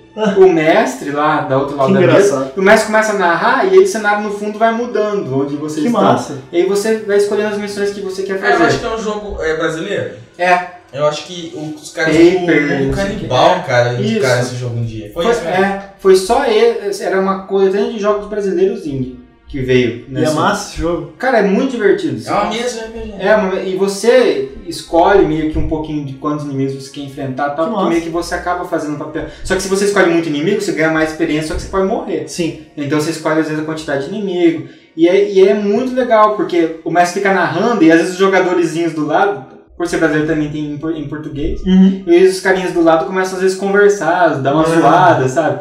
E tem estereótipos, tem tipo o nerd, o não sei quem, o advogado, o motoboy, não sei o você vai motoboy. e eles conversam. Isso pra mim é uma coisa legal que eu tô vendo acontecer. E o que eu queria muito que acontecesse é a junção, né, cara, disso com o gráfico, né? Que tá É. muito Que é segregado. aquilo que a gente conversou É. outra vez. O que eu quero ver acontecer é superproduções nesse foco. A criatividade de. Com a criatividade exemplo, do indie, né? Como foi feito com Portal 2, cara. É. Achei incrível, cara. Quem fez foi a Valve, cara. A Valve, né, E gigante. tem jogos que fazem isso, né, cara? Você pega um jogo de puzzle an- antigo e um Portal 2, Portal 2 é, é muito bom. E uma coisa que eu gosto hoje em dia que, que aconteceu foi que não existe mais dica, né, truque. É, isso Porque é legal. eu gosto disso, falar a verdade. Porque Eu antigamente acho legal, cara. era, era Você legal gosta quando de não ter, né? De não ter. Eu também gosto. Antigamente, quando tinha, você descobria aquela porra, você usava, você não conseguia mais jogar direito sem usar daí. É. Aí você descobria a invencibilidade, beleza, então agora eu vou zerar. Aí você começa a se fuder, você fala, ah, velho, Ah, Só uma vez. só uma vez, Deixa eu pegar só esse pra daqui de passar arma. dessa fase. É. Aí você passava, é igual dica de dinheiro no The Sims. né, Isso, cara. Estraga É o The isso eu ia Sims inteiro, É vira eu uma bosta É de que eu, eu adorava jogar The Sims, cara. Eu, por mais jogo de, de casinha, brincar de casinha The Sims, né, cara? Sinceramente. Mas eu, adorava achava legal, cara. É. Aí, jogava, me esforçava, arrumava um emprego, queria arrumar um emprego melhor, Crescer na ganhar carreira. dinheiro, né, cara? Aí você faz o toque, não, vou fazer o toquinho só pra que tá fora de pagar essa conta aqui, né? É tipo roubar, né? É, Eu acho que é tipo roubar, velho. Eu quero comprar um sofá melhor, né? Eu vou- É, vou, vou fazer esse. vou- só um pouquinho de dinheiro. Aí você começa a equipar pra cá, não, isso aqui, isso aqui. Aí começa a vir imposto, cara. É. Aí você não consegue mais. Olha, parar, ficar sem ficar roubar, né? Você É, você não consegue mais. Você não porque sabe da vida, né? Essa qualidade de vida vai estar alta, não é verdade? É? impostos vem cá. Aham. Aí você não vai, desgraça tudo. E daí você também descobre que é fácil, né? Ah, eu queria tanto fazer uma piscina, mas só vai dar depois que eu trabalhar, não sei quanto tempo. Era impossível Ah, não, vou fazer uma fazer- piscina é. na sua casa. Então, mas daí fala, não, vou fazer sim, só por dinheiro, só pra piscina. Aí você põe o dinheiro da piscina, fazia a piscina. Aí você- quando você via, você tava com uma puta mansão ali É. e tal. Aí já não tinha graça nenhuma, cara. A graça era tentar matar as pessoas É. na, dentro da piscina pra depois pôr os, os túmulos dela em volta e elas assombrarem você à noite. Nossa senhora, Você cara. manda elas entrar dentro da piscina e tira a escada. Sério. Elas não conseguem sair e morrem. E dentro do quarto, se povo você americano, né, Se eles entrarem dentro do quarto e você tirar a porta, eles também não conseguem sair. É, só que você não podia fazer isso normalmente no jogo. Só quando você tava, pra você dar a dica do dinheiro, você tinha que usar a dica de Move Objects, que era você removia qualquer É. objeto, até objetos proibidos de remover. Ah. Era, era proibido remover uma escada quando sim. uma pessoa tava nadando. Entendi. Mas daí aí você podia fazer. Ou seja, isso aí, GTA também tinha muito essas dicas no- no- nos antigos e tal. Acabava com a experiência depois. É, acabava. Então, isso é uma coisa que eu agradeço muito que essa geração fez, cara. Porque, pá, eu nunca mais. Você vai estar dicas. O mais de- chato era quando você ia jogar multiplayer que alguém sabia a dica, velho. Ah, é. Aí Aí aí acabou, ficava cara. mais chato. hein? É. É uma coisa hoje em dia também que tem cada vez menos. É chefão, né, cara? Chefão, cara, não tem mais chefão, né? É bem pouco, né? Tem, cara. Tem, Ah, tem, tem. jogos de É, aventura. Jogo de tiro nunca mais teve chefão, cara. Gears of War tem, cara. Tem. Quando, tem. quando o jogo tem uma proposta mais alienígena, É, é. Gears of War tem. Duke Sim. Nukem. Mas assim, Nossa, é que é, antes o chefe, é que antes tinha fase, né? O chefe era pra você passar de fase. Hoje em dia não tem fase, né? O jogo é contínuo. Tem Vai capítulo, que às vezes o máximo que tem é capítulo, assim. The Last of Us não tem. Não, não tem, tem aqueles monstros grandão que gordos. parece que vai ser uma espécie de chefão, mas, não, não é, é, né? Depois vira. É o que acontecia também, né, cara? É. o Oriashi tinha um grandão lá, você falava a primeira fase era o chefão. Aí depois virava carne de vaca. virava carne de vaca, né? E sobre a experiência de jogo hoje em dia, por exemplo, tinha jogos que era essencialmente puzzle, por exemplo, um, um The Immortal. The Immortal naquela época era muito difícil, né? E até hoje ele é um jogo É que difícil. agora é fácil. Não, mas É. hoje em dia, se você for no YouTube digitar The Immortal, você vê o, o, O que, que tem o que que fazer? tem que fazer em cada parte Você do vê o Gleison zera. jogando. É, você vê o grande jogo que tá lá, Tá lá. e você zera você na sua casa, né? É. Não com tanta facilidade, porque o Thiago disse que tentou olhando o Gleison e não conseguiu. É. Mas, mas mesmo assim, é, é Mas muito era o Thiago, né? Ah, mas mesmo assim é mais fácil, né? A experiência antes era diferente também por causa disso, né? A É. gente não tinha acesso à informação. Não tinha acesso a a nada. Só Nada. tinha acesso àquele jogo lá. Não, e era legal. De vez em quando você pegava uma revista. Isso, É. então, é isso que eu ia falar. Mas as revistas, elas eram pequenas, né? Elas tinham É. espaço ali. Aí às vezes elas faziam, tipo, uma Você revista. não sabia o que pegava um Não. quadrinho entre o outro detonado ali, vezes você não E- conseguia. Tipo, tinha um negócio. Era Era, enorme. É. Então, assim, ah, primeiro vá até a. igual no Resident Evil, né? Encontre a estátua, encontre o rubi, coloca o rubi na estátua. É. Tipo. Só que nisso era duas horas de jogo e zumbi. não o. Exatamente, cara. É, de- é, derrote os zumbis, né? É. Pra pegar mais. E um tanto de zumbi que tinha. Não, mas enfim. E aí o espaço era limitado. Você pegava um, um detonado de um RPG, de um Zelda e tal. Nossa um- senhora. Ele não falava muito bem como é que era, porque não tinha tempo. Não, dava- é. não dava- tinha espaço É. pra falar tudo aquilo. E se, te- se eu te falar hoje que isso que a gente tá falando de influência na vida da gente, né?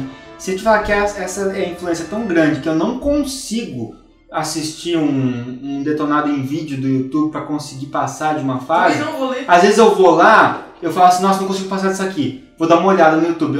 Até chegar na porra da parte, eu não consigo aguentar, cara. Eu tenho que pegar e falar, não, quero ler do É. jeito que era. Cadê aqueles quadradinhos com as fotinhas? É. pra, pra eu fazer. Realmente, cara, deixou a gente meio que. Traz. É objetivo, né? Objetivo. Assim, saber os pontos principais. Eu quero saber pra onde que eu vou mais ou menos, né? Exatamente. Não exatamente ver a pessoa jogando exatamente, porque isso também me tira totalmente a, a experiência. a experiência. Porque eu vejo o cara fazendo tudo e falo, pô, É, era isso que vai acontecer, que É. surpresa, né? Quando você via o detonado, ele falava, mas você não Era sabia o que ia fotinha, Você acontecer. queria ver, inclusive. É. Você via aquela fotinha e falava, nossa, que massa chegar nessa parte. Você viu o que vai acontecer aqui? É, É, tipo uma espécie de um spoiler, Era mas. uma fotinha, cara. Você fala, nossa, vai ter, tipo, esse monstro aqui, mas como é que vai ser isso? É, como Não é vai ver ser? a imagem É. lá, né, cara? Realmente não, não chegava a estragar a experiência. Você Não, queria é. chegar lá, você tinha aquela vontade de chegar lá. Ah, cara, uma coisa que eu achava legal. Capa de jogo, cara. Ah, Em relação ao próprio jogo. Mas não só ca- Sim, Ah, cara. sim, Entendeu? Tem uma outra questão que eu quero falar depois do, do- do conteúdo da caixa. Ah, entendi. É, exatamente, isso é legal de falar. Mas a capa do jogo em relação ao conteúdo do Ao jogo. gráfico Como real. mudou, cara? Com- Hoje em dia, às vezes, a- o jogo tá mais bonito que a capa, cara. É. Eu, The Last of Us eu acho mais bonito ver o in-game do que ver a capa dele. A capa Sem dele não tem graça nenhuma. Né? Agora, antigamente. Lembra da capa do Ghouls and Ghosts, cara? Lembro. Era um negócio meio aguache. A capa né? Tava super americana, bonito, é. Tem um tipo Um um cavaleiro, cavaleiro dourado, né? caindo raio nele, um monstro atrás. e fala, Nossa, que coisa louca. Aí você começa a jogar. É um gordinho baixinho que fica de cueca, cara. É, cara, que coisa. E a maioria dos jogos é assim, mesmo o Pitfall, cara. Eu lembro do, do, do- do cartucho do Pitfall, era um gurizinho pendurado num cipó, passando, tipo, pulando um jacaré. Falando, nossa, que, que massa. Aí você colocava o jogo, pá, aquelas polvinhas. Mas o pior é que a gente olhava, naquela, a maioria a gente olhava e tudo bem. Alguma vez eu nunca peguei, tipo, Ghosts in Ghosts e falei, nossa, não corresponde ao conteúdo da Não, capa. É porque você nunca É. tinha visto nada que É porque correspondesse você não, nele. é, não tinha como. Você lembra do jogo de, de- ah, do, do Predador, velho? Tinha o Arnold Schwarzenegger, assim, na capa, Tinha cara. mesmo. Tinha, Tinha uns que era bem fotorrealista, né? O, o Golden Axe mesmo, tinha uns, tipo, uns conos, assim, um cara Tinha, tinha. fodão bem desenhado, Streets of Rage, os caras dando É. porrada nos punk na rua. Foto mesmo, né, cara? Foto, cara. É, foto. Foto, e às vezes no máximo um desenho, pintura daquelas bem igual a pôster de cinema antigo do É. Indiana Jones, assim. Era muito legal, cara. Jogo de futebol também, É. né? Aquele, jogo primeiro que você via de cima, assim, pequenininho. Aí É, você pegava a capa tinha um cara chutando cara a bola, assim, com gol, tudo, né? Ah, Nossa, esse jogo que eu quero.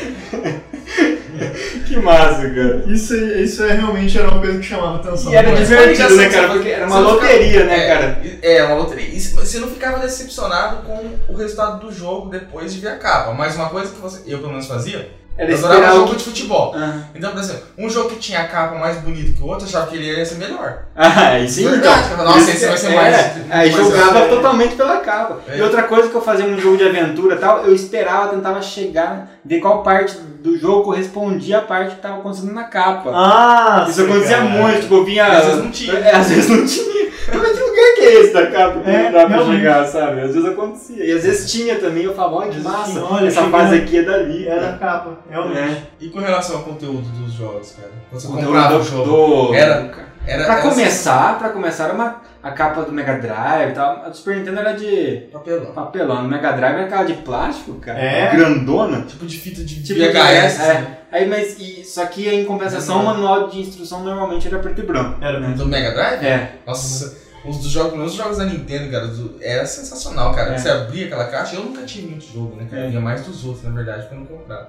Você abria aquela caixa, velho, vinha aquele manual colorido, é. cara, mas era um manual, Era velho. grosso, cara. Não, e assim, contando a história do jogo, aquilo aumentava a imersão, A cara. história, a história você pegava os mesmos manuais mesmo, porque no É, joguinho, mas É, Muito mas aquilo aumentava a imersão, cara. Mas tá muito. procurando aí? Cara, eu tenho aqui o manual do Turok, tô aqui com a Olha galera. aí, cara. Vou até depois postar uma foto. Tô aqui com o manual do Turok pra galera ver como é que é, velho. Ó, aqui tem a capinha do Turok. Super NES. Não, Não, do tem Nintendo 64. Ah, é. Aí você tem explicação de tudo, tal, é, de cada tela, em português. Colorido, Colorido. papel bonito. Os, os papel comandos mostram o controle do joystick, que comando que faz o quê. Depois que passa isso, explica as ações, nadar, Aham. pular, escalar. Depois mostra as armas que tem Olha. no jogo, as munições. Mostra o tipo de item que tem. Olha isso, que é mostra que mais, como é que pausa, Gravando as fases, os os inimigos. inimigos que tem. E vem uma história em quadrinho, cara. Que Do massa. Turok, porque Turok é um jogo baseado numa história em quadrinho. E vem uma história em quadrinho só pra isso, cara, colorida. Que massa. Isso é um manual, cara. Isso é uma Eu lembro cara. quando meu primo, meu primo tinha, aquele primo que você me fala, tinha o Mega Drive, ele tinha o Street Fighter, cara. Agora eu não lembro se era pro Sega CD já ou se era Street Fighter cartucho. né? Cara, tinha a história de todos os lutadores. Você Aquilo vê, aumentava a imersão, cara, de uma É, forma. Aumentava Aham. muito. Não, Porque de repente não era mais um bando de carinha se batendo. não, tipo, cara, cada tinha um tinha história, sua história. daquilo, é. cara. Eu li, eu já sabia ler, tava aprendendo. Então, você olhava e lia aquela história, velho, tipo, do Ken, do Ryu, o que, que era aqueles caras, onde eles tinham vindo. cara. Exatamente, o país, tudo. Exato. E, e, cara, eu, e eu destruí quase a maioria dos meus manuais do Mega Drive, porque eu tinha 5 anos de idade. Aquele manual em preto e branco, o que, que, eu, que, que eu fazia? Pintava. Ah, é sério? Eu pintei o Sonic, eu pintei todo mundo. Não. Você é burro, cara. Que loucura. Como você é burro. Que coisa absurda. Nossa, Caralho. cara, eu lembro, então os jogos, voltando só, os jogos, cara, eles vinham nesse papel bonito, aquele, aquele, aquele, com a história do jogo do Mario, cara, o Mario vinha os inimigos, vinha a lista de todos os inimigos, Exatamente. cara, com nome, sabe, com os itens, cara, eu lembro que de ver no manual, alguém já encontrou no Super Mario World, não sei se vocês jogaram muito, cara, a luinha, a lua, cara, lua que valia três vidas, sabe, não, tem isso, cara, né? não. Tem, Não. tem, eu, eu nunca tinha visto, cara, e aí eu fui ver no manual do jogo da minha, da minha vizinha lá, que tinha o jogo original, Uhum. eu, fui- assim, fui vendo uma falei, meu, essa lua precisa achar. E era legal que daí você ia atrás, eu ia procurar né? essa É. lua, velho. Achei a lua. Depois, meu, era, era incrível. Eu lembro quando eu- o jogo que eu comprei, o Resident Evil 2, o Nintendo 64, o manualzinho também, vinha a história do jogo, vinha os personagens, os quatro personagens principais com a, com a história, sabe? E hoje em dia, como é que é? Hoje em dia vem um papel preto e branco com, com um, Nada escrito, cara. Vem, é acesse o manual online em www. Não, não vem nada escrito, cara. É, Dá desgosto, né, cara? Coisa, né, cara? É um papel preto e branco. Você deve ter aí, não tem? Tem lá. Posta, posta a diferença de É. dois. Posta um Põe. do outro. Aham. E esse que ainda nem é tão antigo assim, né? Não, é. De que ano que é o Turok, cara? 97, eu acho. 97. 97. É. Enfim, Enfim. o que, que a gente tira de tudo isso? Que teve melhorias, né? Teve, teve melhoria. Gráficas que A a gente continua jogando videogame. Os jogos se adaptaram à necessidade da gente que é adulto hoje Sim, em dia, é. então a gente pode hoje, Exato. mesmo trabalhar, a gente consegue É. jogar. Que por mais qualidades que a gente veja nos jogos antigos, eu pelo menos não tenho muita paciência mais de jogar eles. E que é gostoso jogar coisas Quero novas. jogar coisas novas. E que né? os videogames antigos não perderam o brilho deles. Não, Sim, é. eles porque foram muito bons. Né? Foram muito bons. Que a gente- mas que a gente E continuam joga- desafiadores. É, continua. Mas que a gente joga jogos novos, cara. A gente quer jogar jogos novos bons. A gente não quer ficar jogando os mesmos jogos antigos. É, a gente quer unir o melhor dos dois mundos, né, cara? Exato. Jogo que você salva a hora que você quiser, tem gráficos bons, mas tem um, um desafio que- bom, é. diversão boa, direção de arte boa. É. Que seja barato. É, é Mas barato. aí não, cara.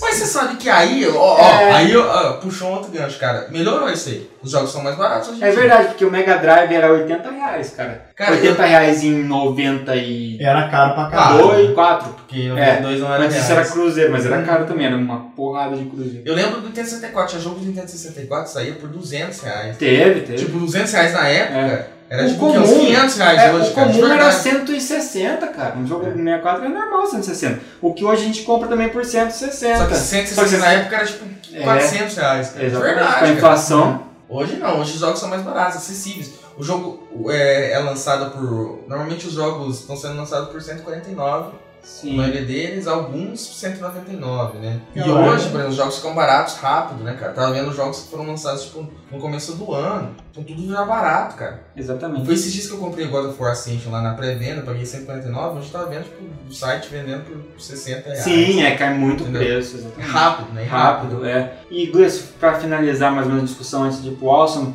fala sobre os finais dos jogos, então, como é que era Ah, antes sim. e como é hoje. É, realmente, os finais. O...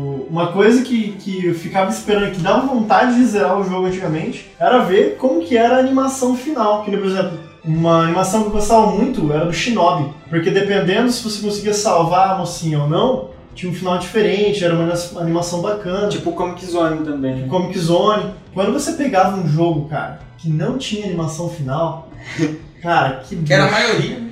Que broxante que era. Não, mas Era a maioria. era a maioria. Não, não. tinha acho- alguma coisinha tinha, mas às vezes era muito simples, né? Como o do Fantasia. Que nem, por exemplo, fantasia do Mickey. Porque geralmente os jogos do Mickey tem um final bacana. Tem Mas fantasia não tem. É só o Mickey cumprimentando o carinha. o maestro O lá. maestro e isso aí em preto e branco, assim, sabe? assim? É, Ah, e eu lembro que isso geralmente, ó, meu irmão ele jogou fantasia, pegou e zerou no fácil, viu aquele final de bosta. Ele falou, nossa cara, não é possível, acho que é porque eu zerei no fácil. Aí ele pegou e zerou no normal, aí foi o mesmo final. Aí eu falei, ah, não é possível, cara.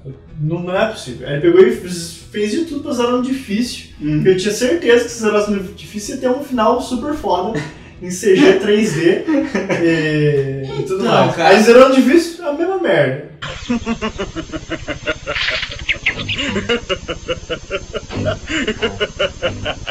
É. Nunca mais jogou. Isso eu já fiz muito em jogo de luta. Que ah, se você zerar no hard. você libera tal personagem. Sim. Daí eu fazia. Mas só. É, enfim, mas resumindo a questão é que assim, ó, eu não gostava quando o final era bloqueado, você tinha que jogar, zerar no mais difícil pra passar, mas eu concordo com o Gleice que quando não tinha nem o final. É. Não, hoje eu fico muito feliz com os finais de modo geral, assim, porque independente se foi bom ou não, tem uma sequência legal pra você ver. Pra você, sabe aquele momento que você larga, que você terminou o jogo, você larga o controle É. E se sente tipo, parece que você vai acender Ah. um charuto assim, É. e falar. Você fica só admirando tipo a- a- o que você É. fez, assim, a sua Isso obra. é legal, cara. A sua obra. É, final. e aí quando tem um final mais longo, cara, e daí vem aquele crédito depois subindo com a música massa, aí, cara, é muito bom, muito recompensador. Muito. Agora, se você acaba, Mickey cumprimenta o maestro e começa a tocar musiquinha pra você apertar start pra começar um novo jogo, foda, né? aí dá vontade, Não, cara. É, Não, The, The Last of Us, cara. é assim, eu interrompido daí, né? confesso- É, corte interrompido. The Last of Us eu confesso assim que o jogo ele é praticamente perfeito, né? Mas eu me decepcionei um pouquinho com o final. Achei muito legal, né? Uhum. Tô dizendo que o final foi ruim, eu só achei que poderia ter sido maior, Mais longo. mais longo. É, justamente, eu também. Eu gosto do final Dá tempo de terminar É. o cigarro.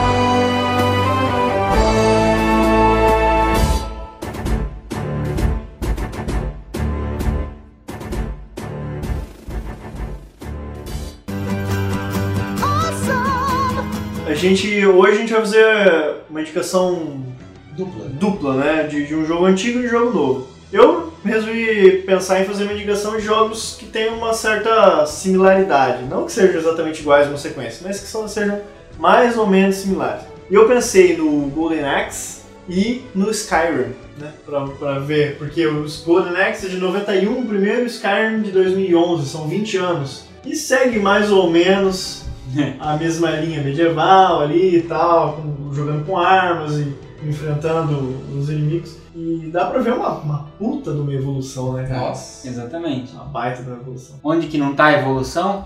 Uma maldita ausência de um modo cooperativo nesses jogos novos. Skyrim cabia modo cooperativo, você acha? Cara, eu não me fecharia ruim explorar aquele puta lugar com mais alguém, cara. É que eu acho que esse tipo de jogo realmente fica um pouco complicado pra Mas se- multiplayer, assim. Ele fica Eu acho que complicado. multiplayer local, assim, é um É. jogo, mesmo, mesmo online. Tem que ser Acho mais que é um casual um pouco. Exato. Tem que ser mais descompromissado. Exato. Mas, Não levando em consideração que às vezes você tem aliados, né? No, durante a partida É. do Skyrim, você tem um aliado constante, que é o seu colega lá, Qual o problema? não teria um problema muito grande, né? Mas é que aquela história. É. Enfim. E aí, Gleice? Então, são indicações. Recomendo os dois jogos. Recomendo os dois jogos. É, Golden Axe e Skyrim. Cara, eu trouxe dois jogos velhos, na verdade, mas só pra dizer, reforçar algumas mecânicas que a gente falou, assim, comentou. Sim. Um deles é o Oddworld Abyss Odyssey, né? Ou e tem- também tem o Abyss Edo- Exodus, né? Mas é Oddworld o nome do jogo. Que é de um ETzinho, cara, pra quem não conhece, é um jogo de plataforma, de um ET. Ele segue a linha do Prince of Persia do primeiro lá, que assim, são telas ali, você passa pra Ah, outra tá. tela, você vai correndo, vai mudando de tela. Você pode voltar, ir pra frente e tal. É, tem bastante puzzle e tal, ele é de 97. E aí era a história desse ET, que ele era escravo, ele era, ele era uma raça que foi escravizada por uma outra raça alienígena. E aí você, com o passar do tempo, você percebe que além de ser escravo, você vai ter tipo, uma eliminação da sua raça. Tipo, a raça que está dominando vai estar programando eliminar de vez Os escravos. os escravos. E aí você organiza uma fuga né, de- desses escravos.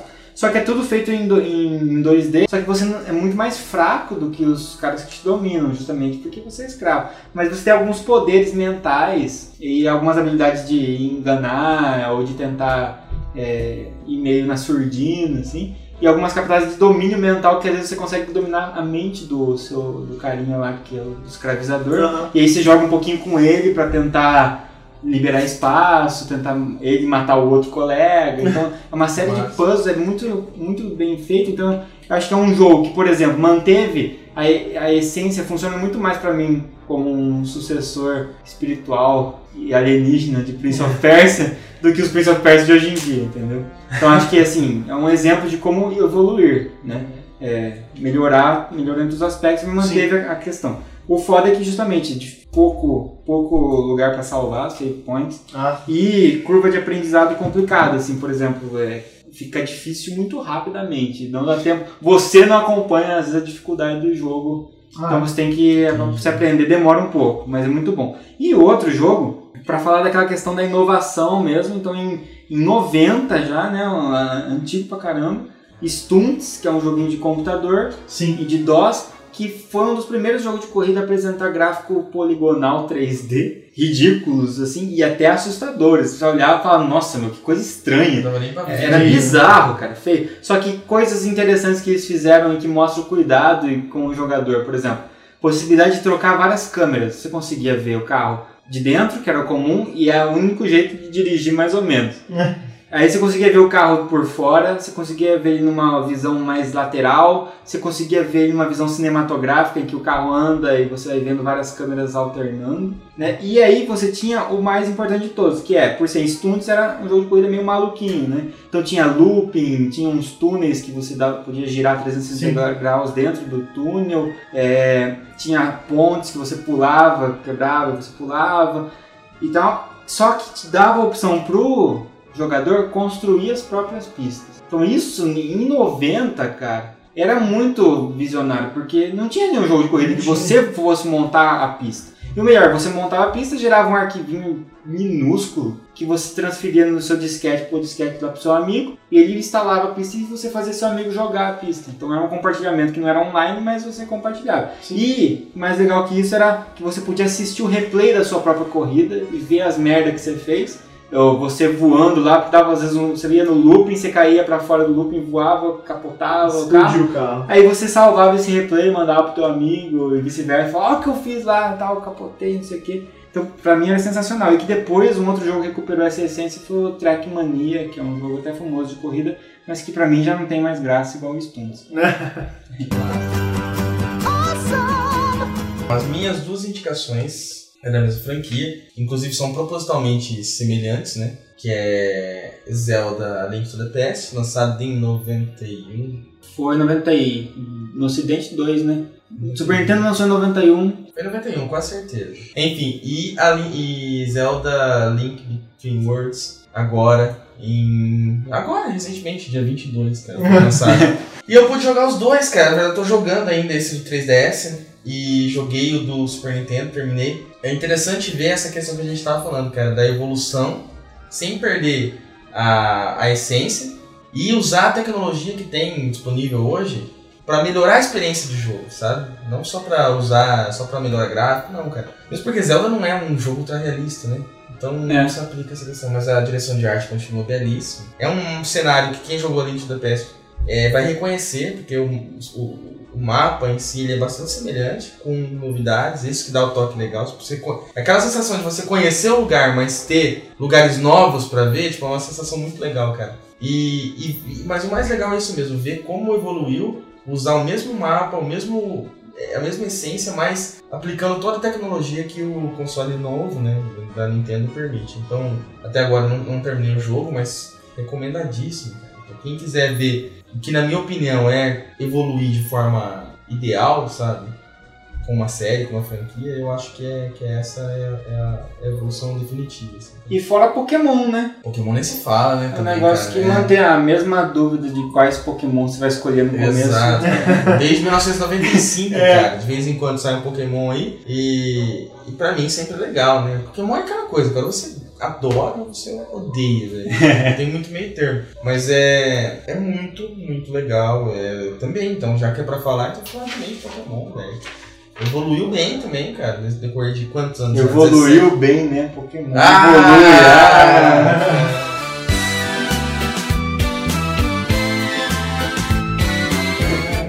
Ah! 17 anos já de Pokémon, cada jogo um melhor que o outro. Esse pra mim também, o último que saiu, o X e o Y,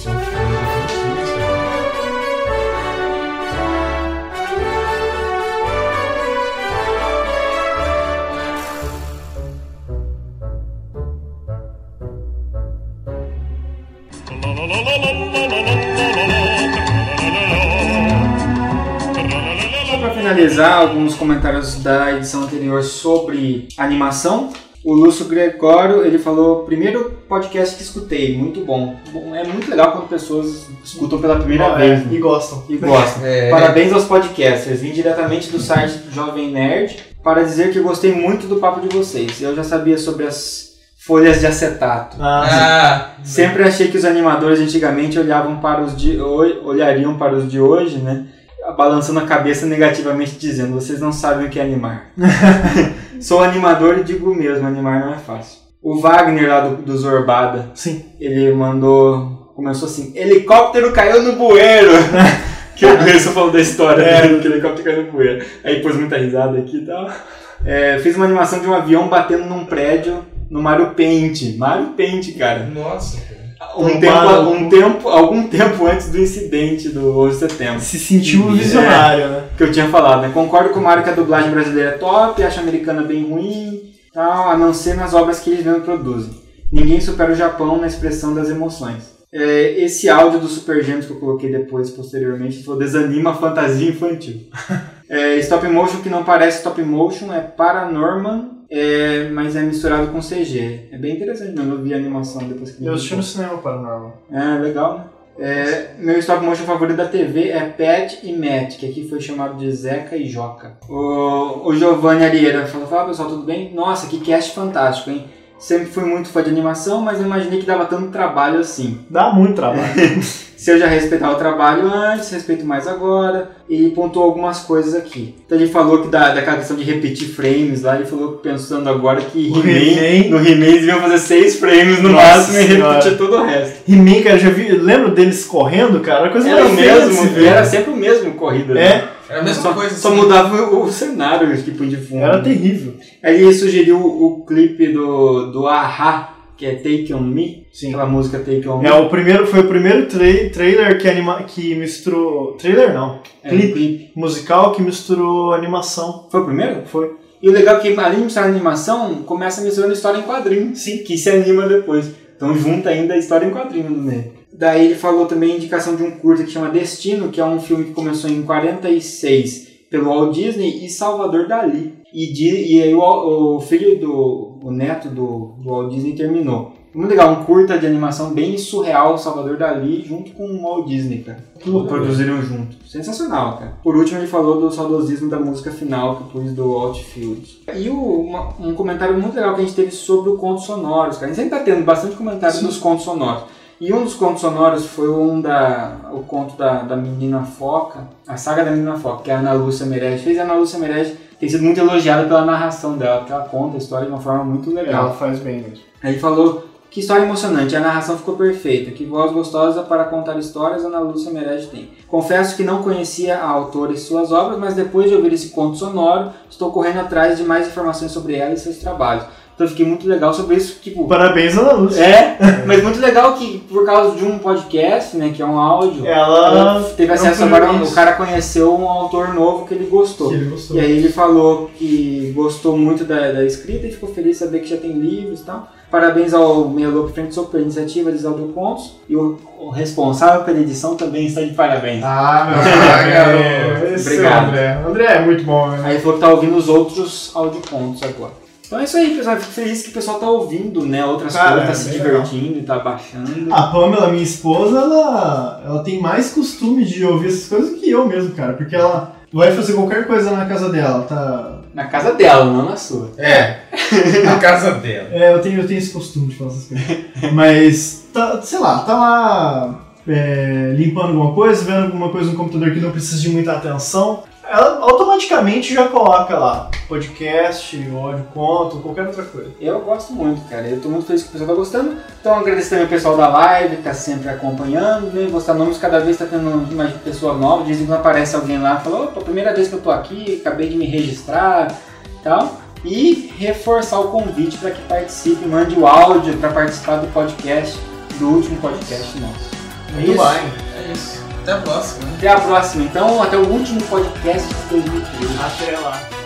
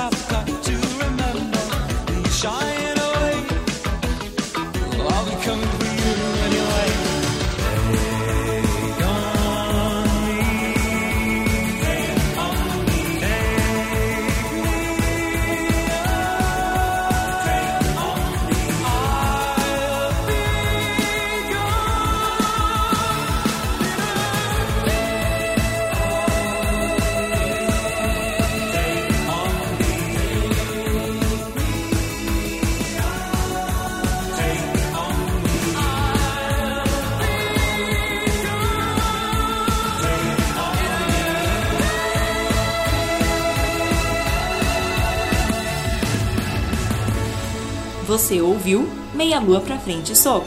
Hadouken!